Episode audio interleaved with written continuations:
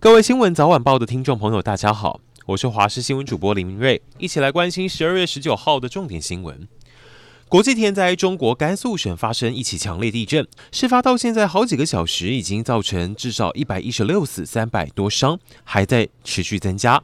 而且有很多人是受困在寒冬负十九度的瓦砾堆下。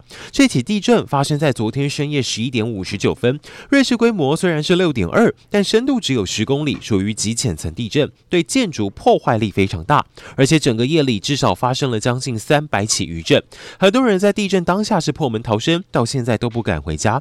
甘肃这场地震，中国官方判定属于逆冲型破裂，台湾叫逆冲断层，其实就是我们东部常有的板块推挤所造成的地震。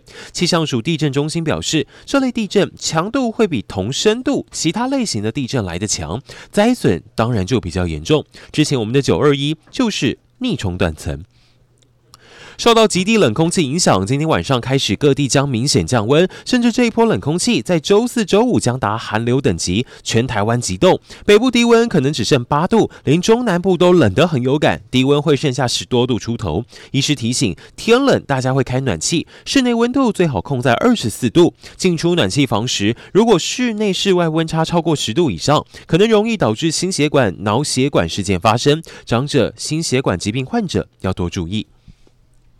莫名有人找你免费住饭店发开箱文，小心这是新的诈骗手法。有民众在网络上看到，只要入住民宿写两百字心得，就能拿到两千四甚至四千块的酬劳。只要你先给个人资料，有人真的给了，户头也真的收到钱，甚至还多拿，被对方汇了十五万块。其实这就是诈骗集团他们的诈骗赃款。钱转到你手里后，可能会跟你说汇错了，要和你拿或请你帮忙转出，小心，因为这样你已经变成车手。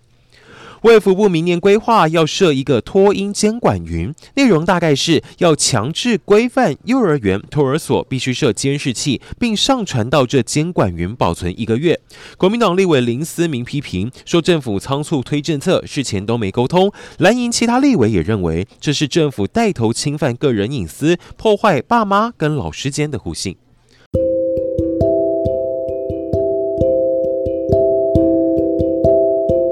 以上就是今天的重点新闻，非常感谢您的收听。